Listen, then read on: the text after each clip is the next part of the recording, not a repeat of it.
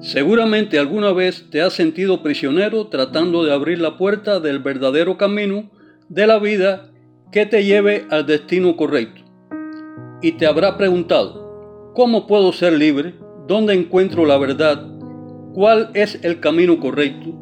Hoy vengo a decirte que la llave de esa puerta está disponible para todos en el libro de Juan capítulo 8 versículo 32, donde el mismo Jesús nos dice, y conocerán la verdad y la verdad los hará libre. Luego, en Juan 14, 6, Jesús nos muestra la verdad y el camino que nos lleva al destino correcto, diciendo, yo soy el camino, la verdad y la vida. Nadie puede ir al Padre si no es por medio de mí. Te invito a que hoy corras en busca de esa llave.